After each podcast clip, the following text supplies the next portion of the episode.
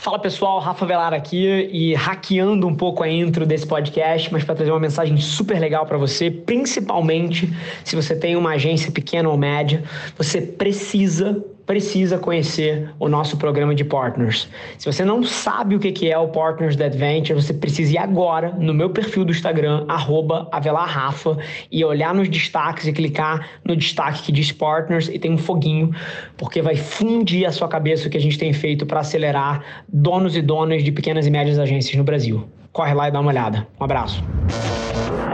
Esse é o Nas Trincheiras.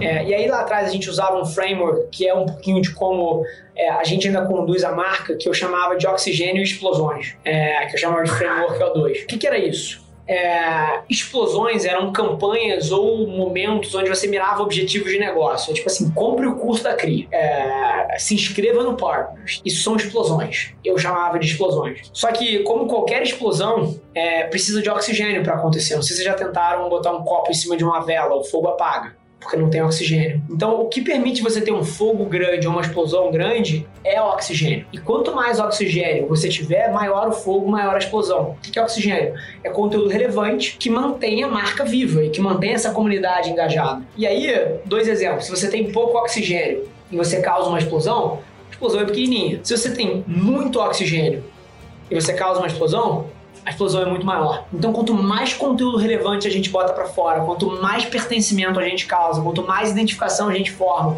quanto mais oxigênio a gente dá para nossa comunidade, maiores são as nossas explosões. Esse é um framework que o tempo todo, em tudo que a gente faz, ele tá sempre na minha cabeça. Por mais que eu não use as palavras, eu sempre falo comigo, cara, a gente tem que vender um pouco menos, tem que ser mais conteúdo. E essa é uma maneira muito visual de você pensar. E aqui é curioso, eu criei isso aqui, que há três anos atrás, quando eu comecei a velar, eu tinha que explicar por que que, que conteúdo era importante. Eu tinha que sentar, cara, com o presidente da Prudential e explicar por que, que ele devia produzir muito conteúdo e ninguém entendia. Falei, cara, qual é uma analogia muito simples que eu consigo criar? E eu criei esse negócio. Hoje em dia todo mundo conhece mais conteúdo, todo mundo fala de conteúdo relevante, isso aqui não é mais, mais tão necessário, mas é muito didático pra, pra gente pegar. Tem que ser 10% explosões, 90% do que a gente faz tem que ser conteúdo relevante, que gera engajamento e que, e que, e que move as pessoas e que cria senso de comunidade. Tem um outro framework também que eu criei na época, que é você parte da razão existencial da sua marca, que é o teu posicionamento. É, você entende quais são os valores, as atitudes, o tom de voz, como é que essa marca age em busca dessa missão. Você entende quem são o, as audiências alvos, cohortes que você quer falar, né? Quem são as audiências alvo e quais são as tendências ou interesses que eles têm. Você entende com quem, com quem você quer comunicar e você produz oxigênio, que é o que mantém a marca relevante. Olha, esse oxigênio mora nas redes.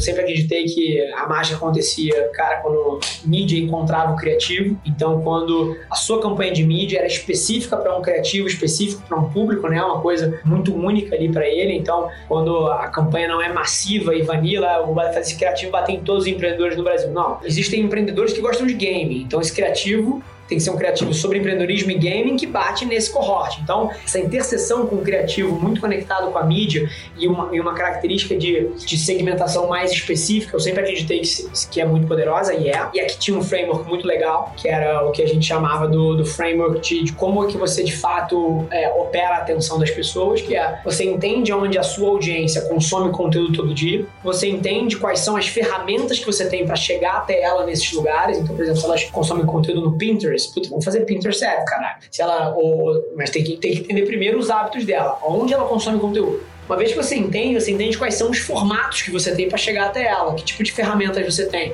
Ah, esse formato aqui de WhatsApp, esse formato de Stories, esse formato, você entende como é que você vai alcançar. E você prioriza os lugares que vão ter o que a gente chama de atenção subvalorizada, que é aonde essa atenção está mais barata, onde cada uma unidade de esforço você coloca gera três de resultado ao invés de uma de resultado. Tem que procurar atenção subvalorizada. Isso é onde está a arbitragem. A arbitragem, é, a definição da palavra, é uma, é uma coisa que, em teoria, tem um erro na forma como está composto. Você paga um por uma coisa que vale três. Isso é arbitragem. E ao longo do tempo, o que acontece é que o mercado fecha essa arbitragem. Porque mais pessoas vão querer pagar um, porque tá dando um puta retorno, e no final do dia esse negócio vai acabar custando três, que é o valor dele. Então a arbitragem é sobre a gente, como marqueteiros, como creators, como criadores, procurar aonde as pessoas não estão prestando tanta atenção e pode dar um puta resultado. Então esse era o framework de atenção. Então, hábitos alcance onde está a arbitragem. Depois disso, era você entender o impacto que você quer gerar. Então, por exemplo, como é que a gente consegue, experiência tem a ver com entreter as pessoas ao invés de interromper, né? Quais são os formatos que tem mais a ver e eu consigo gerar mais valor e interromper um pouco menos? Quais são os melhores formatos para eu causar uma boa experiência? Porque marketing em 2021 é experiência de usuário. Ou você tem uma mensagem foda que a pessoa quer consumir ou você vai ser ignorado. Então, experiência tem a ver com entreter ao invés de interromper. Dentro de tudo isso aqui, de onde está a arbitragem, de quais são os formatos, de onde ele consome,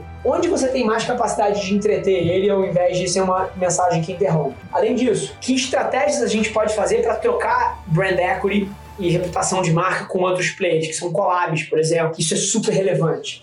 E como é que as nossas ideias podem gerar o máximo de mídia espontânea possível e as pessoas podem querer compartilhar? Então, quando você encaixa essas coisas todas, olha que loucura. Se, se a gente criar uma ideia que leva em consideração onde a pessoa consome, um bom formato para chegar lá, que tenha a experiência correta, que tenha uma atenção subvalorizada, a gente leve um componente de troca de equity de alguém e que a ideia ainda seja interessante para que gere reverberação e as pessoas comentem, compartilhem, etc., cara, isso viraliza. Então, o momento que as coisas viralizam é quando é, esses negócios se tocam todos. Esse foi mais um episódio da nossa experiência em áudio. E como eu já falei, eu adoraria saber que você está gostando do que a gente está compartilhando por aqui. Então não esquece, se você está tirando valor desse conteúdo, ia significar o um mundo para mim, que você tirasse um print da sua tela, postasse no Stories me marcando e aproveita para ir na sua plataforma favorita também e deixar um rating de cinco estrelas e um comentário lá, ajudando a gente a construir essa comunidade tão vibrante que move o Brasil para frente através do empreendedorismo e que fala desse Brasil que dá certo. É um prazer ter vocês comigo e a gente se vê no próximo episódio do podcast.